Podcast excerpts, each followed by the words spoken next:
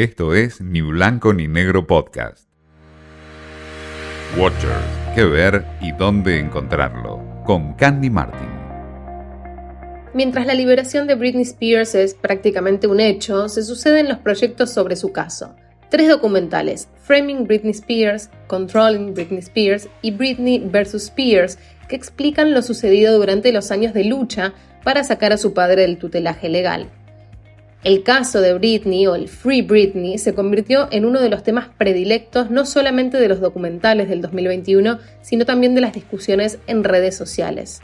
El primero de ellos, Framing Britney Spears, realizado por The New York Times, denunciaba los abusos que durante más de una década llevó a cabo su padre, Jamie Spears, que también es el tutor legal de la cantante, o era en realidad, por lo tanto, fue dueño de todas y cada una de sus decisiones hasta cuándo podía usar el celular decidía el hombre que, luego de años de lucha jurídica, fue suspendido en su rol quitándole la potestad sobre los bienes de su hija.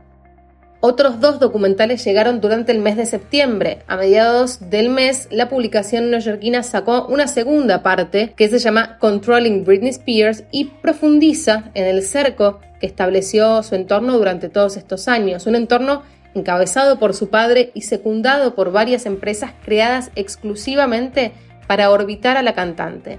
El último en estrenarse es Britney vs. Spears, que está disponible en Netflix, y el documental aborda el mismo tema aunque centrándose mayormente en un recorrido cronológico de los hechos que en 2008 determinaron el nombramiento de un tutor, que en ese caso fue Jamie Spears.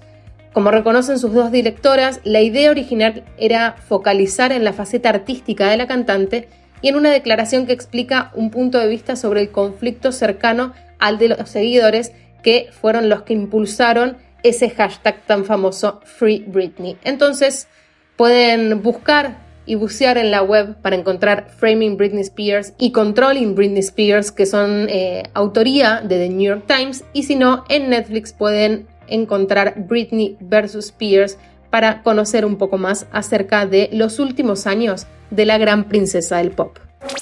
Esto fue Ni Blanco ni Negro Podcast.